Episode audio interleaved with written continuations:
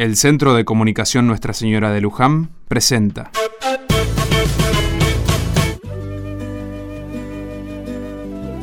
Rezando juntos. El programa que ha nacido para honrar los domingos. Porque el domingo es ese día con que sueñan todos los otros días. Porque el domingo es el jardín con que sueñan todos los desiertos.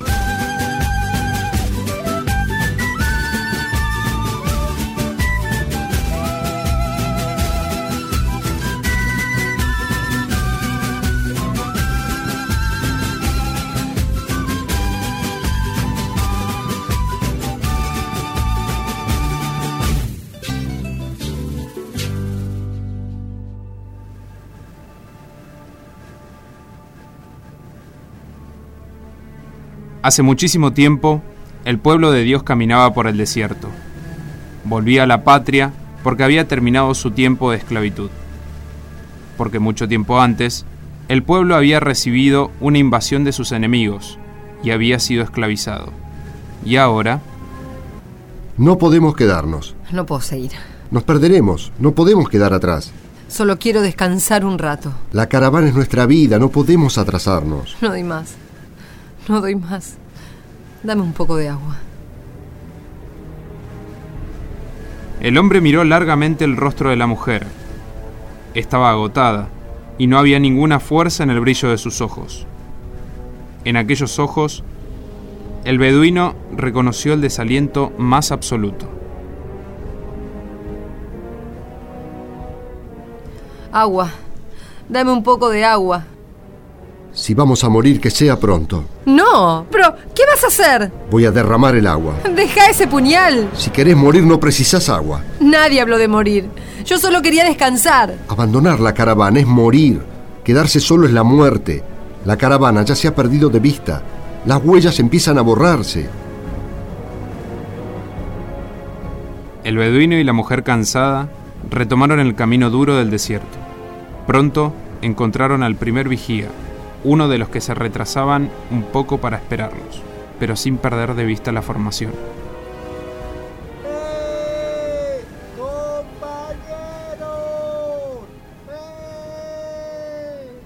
Dios nos guía, Dios nos guía.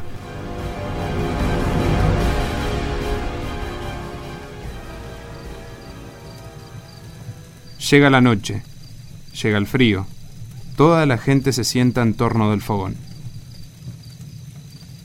Qué largo es el camino. ¿Llegaremos a la patria? Por supuesto que llegaremos. ¿Saben por qué llegaremos? Porque ya estamos en ellas. Somos la patria. Si estamos juntos y nos cuidamos, la patria nos cuida.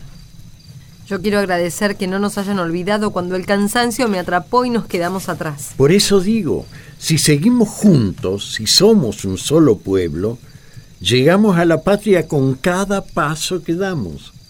Pero es largo el camino. Y nos cansamos.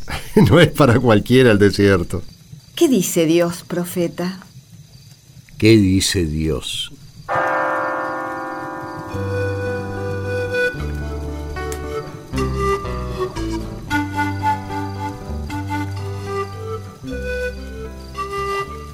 En el corazón de la noche, escribiendo en las estrellas, predicando con la lengua y los brazos de la fogata, Dios dice, consuelen, consuelen a mi pueblo, den ánimos a mi pueblo, porque el desierto, que parece enemigo, se suavizará para el pueblo se allanarán los caminos difíciles, las hondonadas se nivelarán, las montañas se allanarán, los caminos retorcidos se van a enderezar para mi pueblo.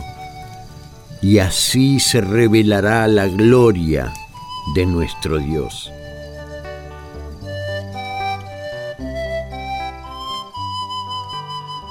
En las jornadas siguientes de aquel larguísimo retorno, llegó el viento del desierto. Esa brisa que parece nacida del pecho de un horno. Esa brisa que arremeda un constante lamento, o el monólogo de una persona dormida, sumergida en el sueño.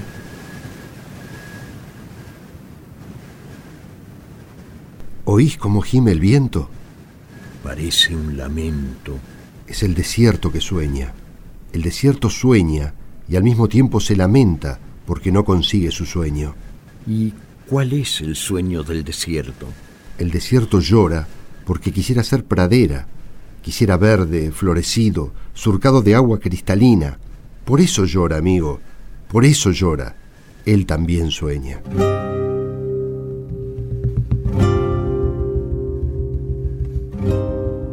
Fue pasando el tiempo. Los que buscaban a la patria volvieron a la patria y se entregaron, con empeño, con paciencia, al esfuerzo de reconstruirla. Cada tanto, un nuevo profeta venía a alentar la esperanza. Mucho tiempo después, en la provincia de Galilea,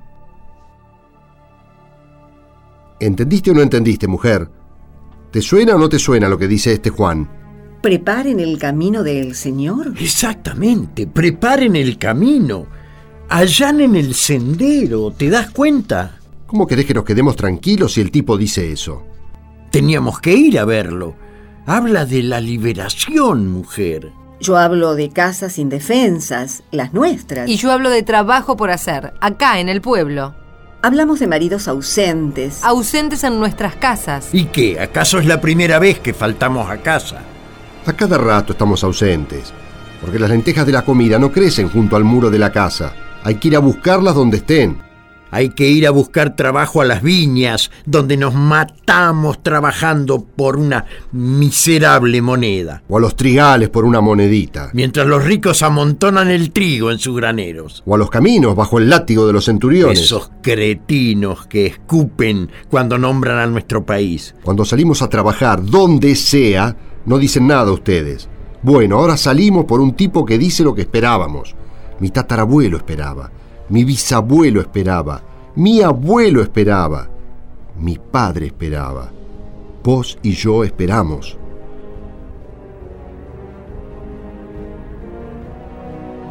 no estaban contentas las mujeres.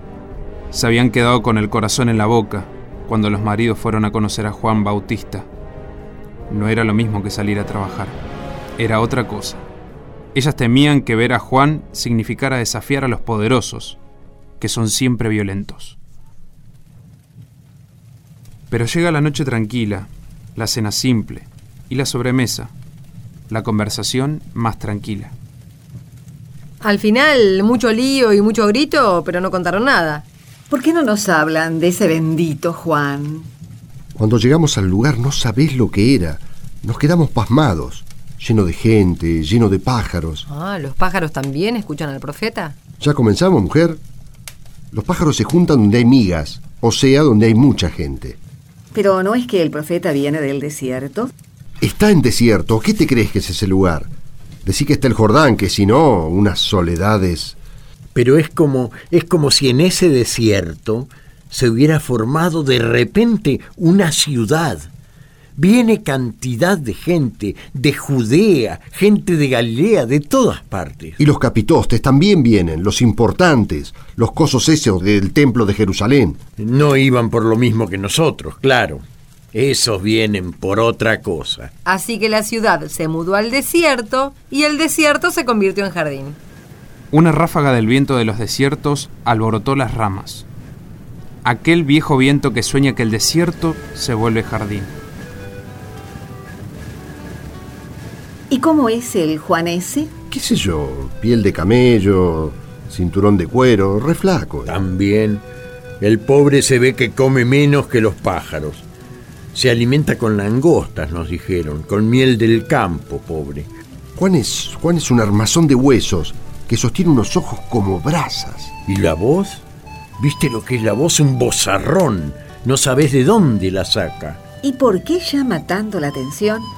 ¿Por qué lo sigue tanta gente? Porque, bueno, qué sé yo, no sé, por la esperanza, porque él no se presenta a sí mismo. Él deja bien clarito que el que tiene que venir no es él, el que tiene que venir viene detrás de él. Y él dice, no es nadie, ni siquiera es digno de atarle las sandalias. ¿Y qué significa eso?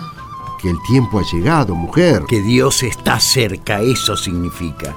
El desierto será un jardín, nuestras vidas, nuestro pueblo florecerá.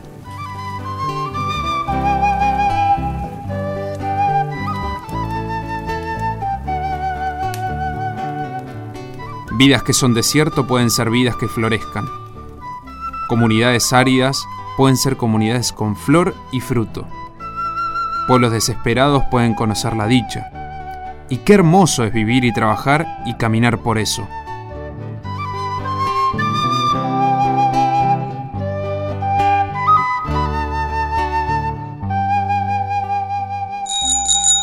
A las radios amigas queremos mandarles un abrazo muy grande y a las comunidades queremos enviarles otro abrazo bien grande. A la FM Santa María de San Salvador de Jujuy. A Radio FM Estudiantil Los Pirpintos, Santiago del Estero. A Radio Universidad, también de Santiago del Estero. A FM Arcángel de Taco Pozo en la provincia del Chaco. A todas las radios, todas que han convertido los desiertos del silencio en jardines y selvas de palabras.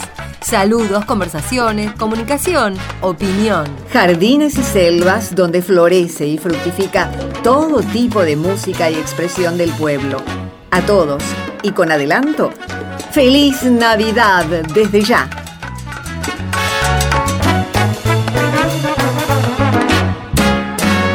El domingo que viene estaremos mucho más cerca de la Navidad. Que Dios y su Madre nos concedan que volvamos a pasar otro rato rezando juntos.